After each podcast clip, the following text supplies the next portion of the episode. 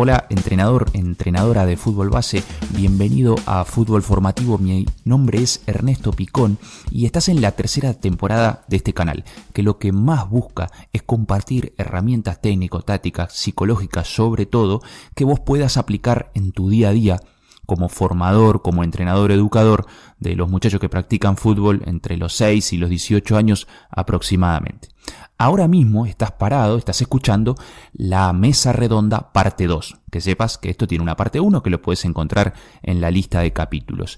Y hoy traigo otros tres invitados, otros tres invitados de lujo. El enfoque va a ser más técnico-táctico, también mental y tendrá mucho que ver con los porteros eh, y también mucho que ver con la situación que se da en muchos cuerpos técnicos donde hay un solo entrenador Mm, para todos los muchachos, incluido el arquero, y queremos entrenar a esta figura importantísima lo mejor posible. También, también vamos a echar una mirada al mundial y de ahí vamos a sacar eh, lecturas que podamos llevar al fútbol base para entrenar mejor, para educar mejor, para formar mejor en el día a día.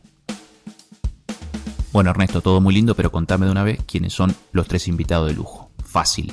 Por un lado, Gonzalo de los Santos, Gonzalo el Gaucho de los Santos, mm, ex jugador profesional en Uruguay y en España, ahora radicado en Málaga, es eh, el que nos va a traer una mm, visión del Mundial, concretamente de la participación de España y de sus herramientas de ataque, que nosotros podemos trasladar a nuestro fútbol base y tenerlo en cuenta y mejorar. ¿Se entiende? Por otro lado, entrenador de arqueros Alex Mainzer, compañero mío a día de hoy en Atlético de Madrid, nos va a traer herramientas técnico-tácticas y físicas para trabajar con el arquero, sobre todo en el escenario muy común que es aquel en el que el cuerpo técnico lo compone un solo entrenador y tiene a todos los muchachos a su cargo.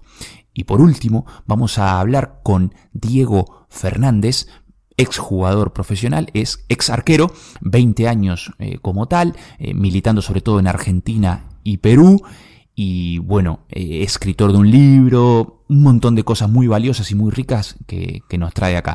Así que nada, sentate ahí, o si vas corriendo, si vas caminando, disfruta, disfruta porque es un buen capítulo el de hoy.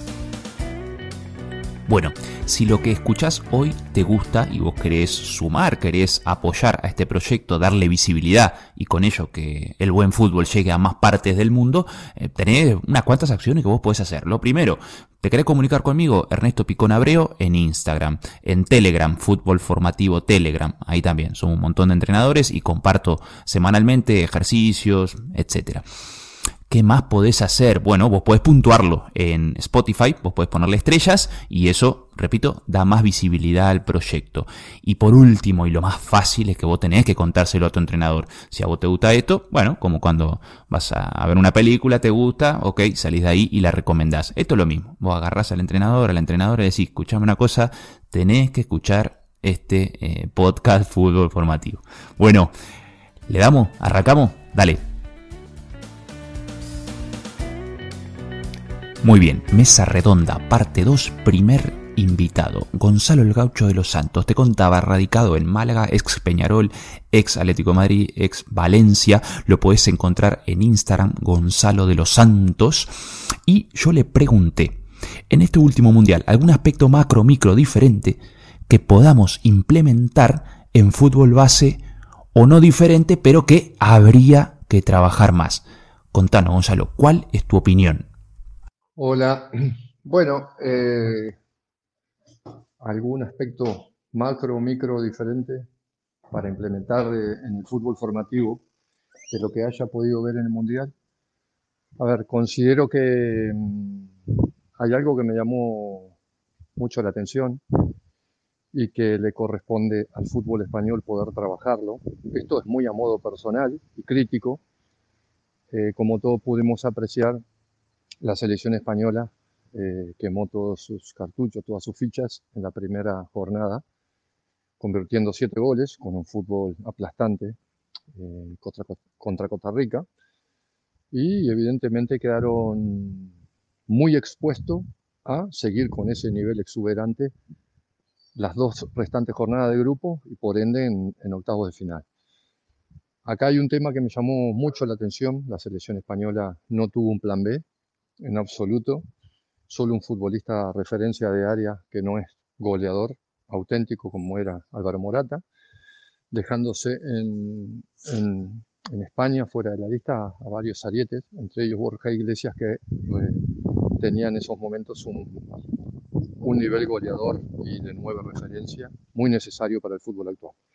¿Por qué hago esta introducción? Porque en el fútbol español se está hablando mucho del fútbol de posesión hace muchos años y urgente a modo personal debe cambiar eh, no el estilo, sino buscar un plan B desde la etapa formativa, que acá es lo más importante. Esta es mi aportación. ¿Por qué? Porque a los chicos se le enseñan hoy en día en el fútbol español, en el fútbol formativo, quien mejor pie tiene y que el mejor sale jugando con el balón desde atrás, ya pasa a ser un muy buen futbolista. Al futbolista yo considero que desde edades tempranas y sobre todo en cadete, que es una edad de quiebre, hay que enseñarle que el fútbol tiene varios planes, no solamente el fútbol de posesión, cuanto más tengo el balón voy a ganar el partido. No, no es así y no es cierto. Sí, es uno de los caminos para lograr el objetivo, pero no es el único ni el mejor.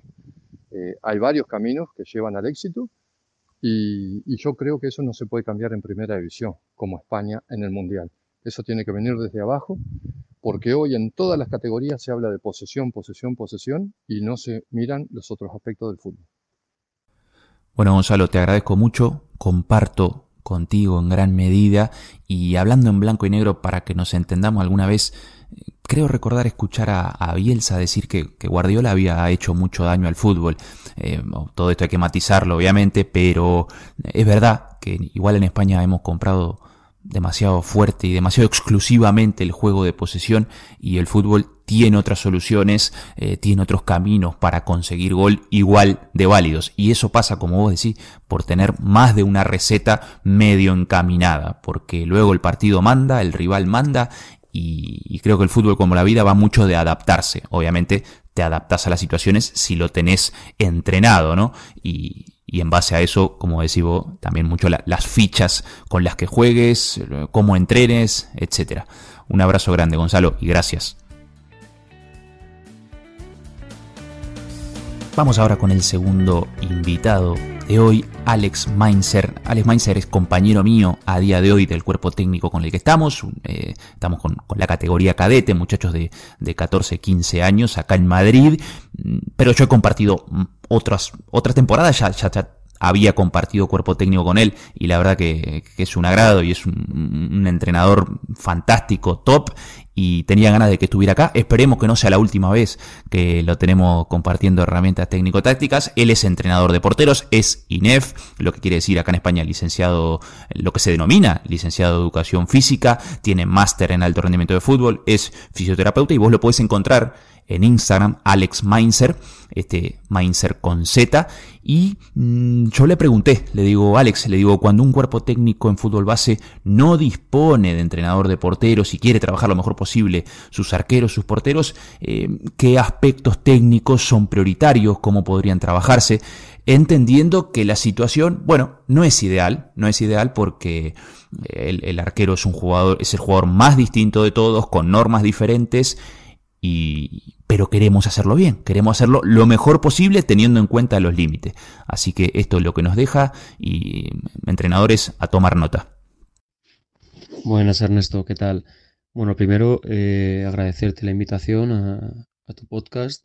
Para mí la verdad que es un placer poder compartir este tipo de información contigo, el poder eh, dar a conocer un poco más la situación de los porteros, cómo se puede realizar un, óptimo entrenamiento bajo mi punto de vista con ellos, sobre todo para, para su mejora, ya que muchos clubes modestos no cuentan con una figura específica de entrenador de porteros. Entonces, me gustaría eh, reflexionar sobre cómo podemos trabajar con eso en, esos 20 minutos, 30 que, que, nos dejan con ellos, a ese segundo entrenador, a ese que entrena solo con, el equipo, pero que les que dedicar un, poco de tiempo, ya siendo un, portero o, dos porteros. Eh, en el caso de que fuese un portero, se va a poder hacer la misma tarea que si, que si fuesen dos. Eh, pero sobre todo lo más importante que vamos a tener que tener en cuenta a la hora de realizar una, una tarea para, ellos es eh, tener en cuenta tres pilares importantes. Primero, eh, tener unas nociones básicas de la técnica que, tiene, que demanda el portero, es decir, que es un blocaje, que es una caída lateral, que es una acción de juego aéreo, que es una acción de uno contra uno, y qué demanda también esa técnica. Es decir, cómo es una técnica óptima. Al final, si nos ponemos a analizar un poco eh, a los porteros de primer nivel, podemos sacar bastantes, bastantes cosas de ahí. Otro pilar importante es qué demandas condicionales necesitan esas técnicas, qué la acompaña. Un ejemplo, en el caso del juego aéreo, vamos a necesitar una buena potencia de impulso. Un buen trabajo pliométrico sería lo adecuado para un ejercicio de juego aéreo. Realizar 3-4 saltos de valla, acompañado de un repliegue, un buen posicionamiento previo a la acción de juego aéreo y después que venga la acción de juego aéreo. También podemos meter en esa, en esa acción previa al, lanzamiento del juego aéreo una identificación de estímulos simulando una, identificación de marcas de rival, ya sea por colores o simplemente a nivel, a nivel gestual como tocar. Eh, también tendremos que tener en cuenta qué desplazamientos suele hacer el portero en ese gesto técnico. En el juego aéreo es muy común y lo adecuado sería un desplazamiento cruzado, ya que abarcas más distancia en menos tiempo, por lo tanto, dispones de mayor tiempo para temporizar y saber qué dirección tiene el balón y dónde va a caer concretamente. Eh, si nos ponemos a analizar otro tipo de acciones técnicas, podríamos irnos a caídas laterales, donde un buen ejercicio a lo mejor sería un trabajo coordinativo, en el que el portero trabaje esa fase de pasos previos a, caídas laterales, que son desplazamientos laterales, eh, y conseguir meter un poquito de velocidad. Después, demandas condicionales, coordinativo, y a partir de ahí, si podemos meter incluso un poquito de peso para eh, trabajar esa velocidad de desplazamientos o incluso un trabajo pliométrico también, si vamos a trabajar la media altura, vendrían muy bien. En esas quedas laterales podemos meter incluso una segunda acción. Ahora bien, eh, vamos a combinar siempre que hagamos un ejercicio para ese portero, para los dos porteros si, si es el caso y tenemos poco tiempo, esa demanda condicional con la parte técnica, como hemos puesto antes el caso. Para el juego aéreo, un trabajo pliométrico vendría bien, de una secuencia de balón aéreo en la que o bien previamente identificamos el estímulo directamente atacamos el balón. Eso sí, después que queremos meterle un reinicio de balón con mano y un golpeo a portería, lo podemos hacer. Estamos trabajando de una manera un poco más global las diferentes fases del juego. Muy importante a la hora de diseñar un ejercicio, pensar un ejercicio que las repeticiones no sean mayores a 10 segundos, 10-15 segundos. ¿Por qué? Si analizamos las demandas físicas condicionales del portero en partido, podemos llegar a la conclusión firmemente de que es una demanda anaeróbica aláctica. Esfuerzos muy intensos de corta duración en los que no se llega a generar lactato. Entonces, importante eso, que las repeticiones sean inferiores a los 10 segundos. Podemos combinar ese tipo de, en vez de pliometría, un trabajo de aceleraciones, de aceleraciones de corta distancia, ya que un portero no va a realizar una aceleración de 10 metros, 15 metros, a no ser que sea una situación concreta de una cobertura defensiva eh, entre la línea defensiva. Eh, esas aceleraciones las podemos meter después del trabajo pliométrico o incluso simplemente aceleraciones, de aceleraciones, ya que el portero juega mucho con los reposicionamientos en portería. Eh, también podemos meter un trabajo coordinativo seguido de un gesto específico, como puede ser una caída lateral, un blocaje, e incluso podemos combinar varios gestos técnicos que tengan sentido entre ellos. Es decir, podemos realizar una acción de juego aéreo, un reposicionamiento, una caída lateral o incluso una acción de juego aéreo seguida de una acción de uno contra uno simulando o forzando un posible fallo. ¿Para qué? Para que el portero sea capaz de percibir cambiar el foco y pasar la situación en el caso de que haya fallado en ese juego aéreo. Entonces, con estas nociones, es decir, nociones básicas técnicas, qué demandas condicionales tiene y qué tipos de desplazamientos, podemos elaborar ejercicios muy sencillos, siempre por debajo de los 10 segundos en los que el portero realice, un pequeño trabajo condicional que nos va, a nos va a aportar mejoras en su rendimiento y después un trabajo sobre la técnica específica del puesto. Entonces, de esa manera, vamos a trabajar la globalidad de, esa, de la cara del portero en un periodo corto y si son dos porteros podemos dar la tarea a los porteros y que ellos dos la ejecuten perfectamente, ya que con dos personas sería perfectamente realizable cualquiera de estos ejercicios. Y con esto Ernesto eh, me despido y, y nada, agradecerte de nuevo la invitación y espero que, haya podido aportarte bastante información útil y que a tus oyentes eh, les aporte para poder solucionar este, este problema que nos encontramos en muchos, en muchos clubes.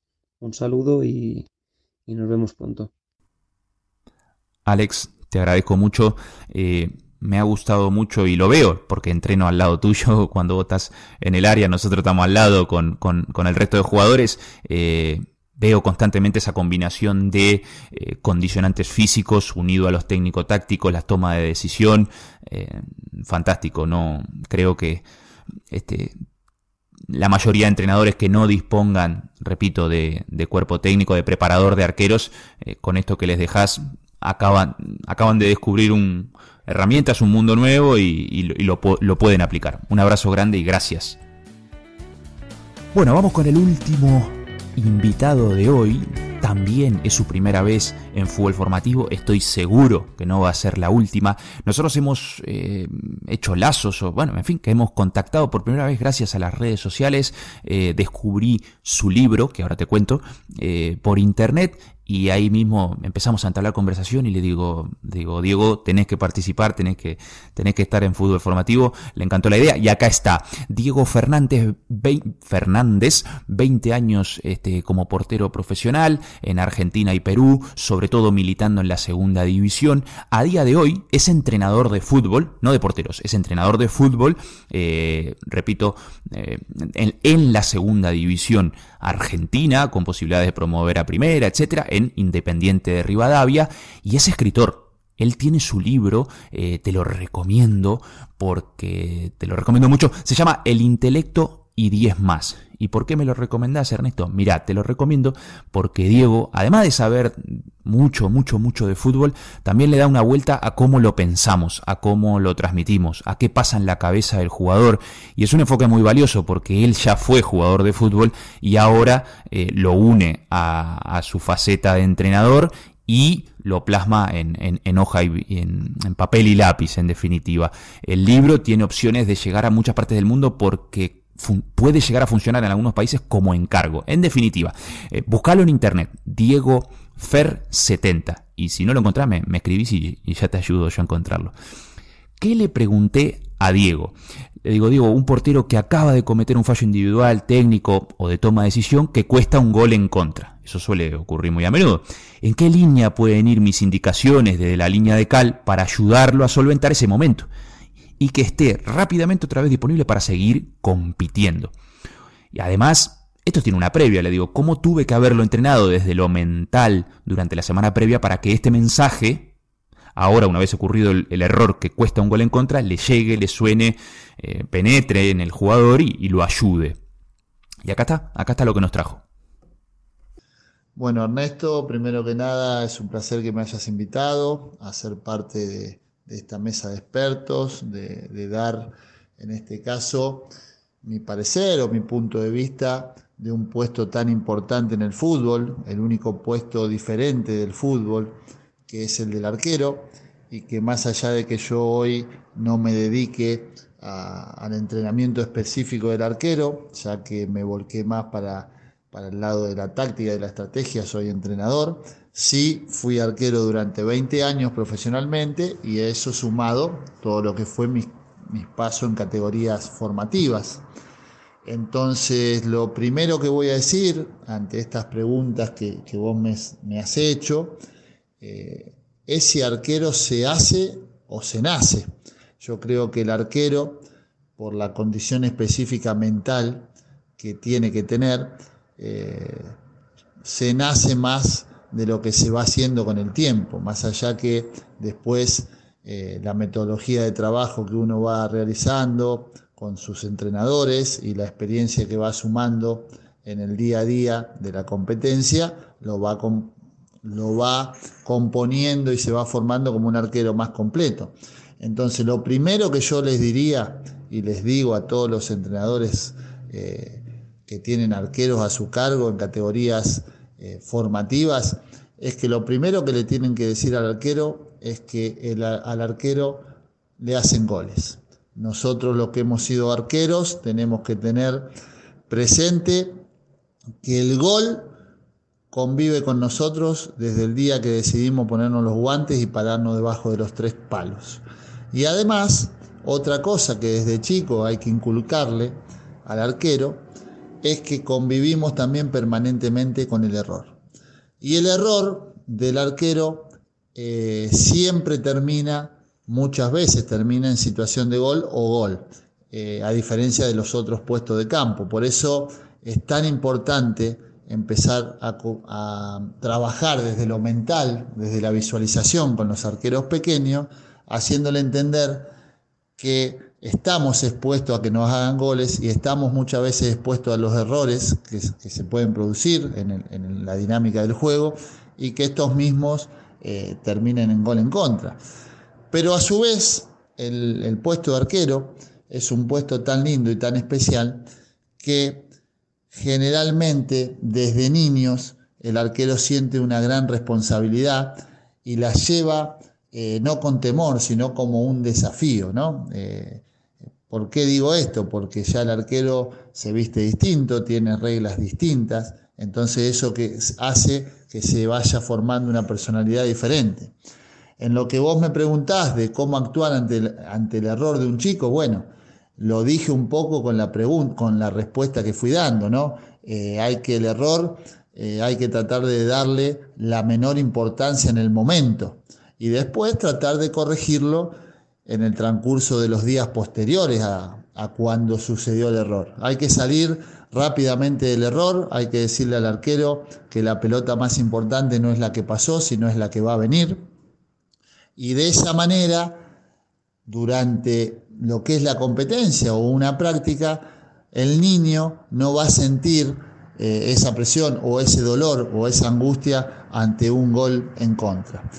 Después, y es algo que hablo mucho con los entrenadores de arqueros, eh, sobre todo hoy que se ha globalizado la metodología de la enseñanza y de la técnica, que usen el criterio cuando entrenan a un arquero, sobre todo cuando es un niño porque muchas veces el arquero trae cosas de cuna que son muy interesantes y que hacen evitar goles y que precisamente a veces no tienen la técnica perfecta.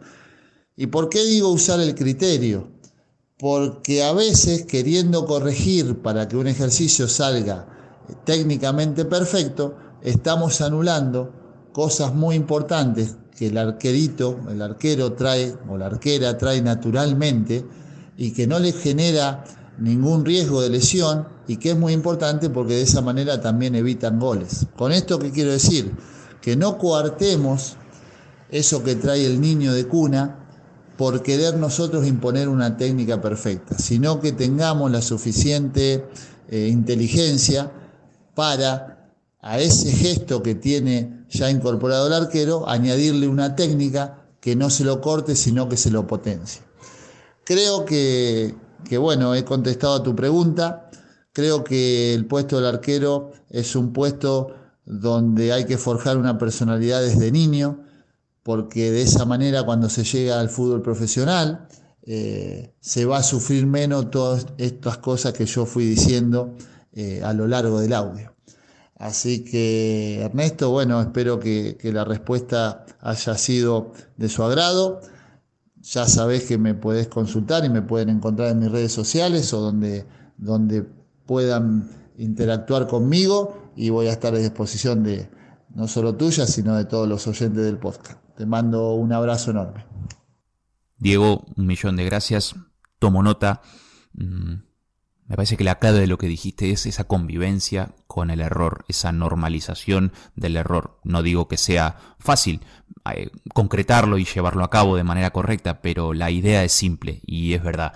Eh, partamos de la base de que el portero es el jugador más distinto de todos y, y no se puede hacer como hacemos acá en, como decimos acá en España, café para todos, ¿no? No tiene un, trabajo mental igual y creo que ahí hay una, una previa, una previa al error del fin de semana que se puede trabajar. Porque si nunca hablamos de esto con el, con el arquero entre semana, el fin de semana cuando se lo plasmemos por primera vez, eh, le va a sonar a chino. Esto tiene un trabajo previo. Así que nada, tomo mucha nota, tomo mucha nota, Diego, te mando un abrazo grande y espero verte pronto por acá por Fútbol Formativo, ¿eh? que, que tenemos mucho que charlar. Bueno, entrenador, entrenadora de fútbol base, llegamos al final del partido. Yo lo disfruté un montón, tomé un montón de notas. Estoy casi seguro que vos también. Nos vemos más o menos en un mes. Te mando un abrazo grande. Acordate que todo lo que escuchaste o tenés que aterrizarlo y adaptarlo a tu realidad. ¿sí? Esto no son recetas mágicas aplicables al 100%, uno lo tiene que ir moldeando en definitiva. Cuídate, eh, lo dicho, buenos entrenos, buen partido, buena competición y chao, nos vemos, nos vemos en aproximadamente un mes.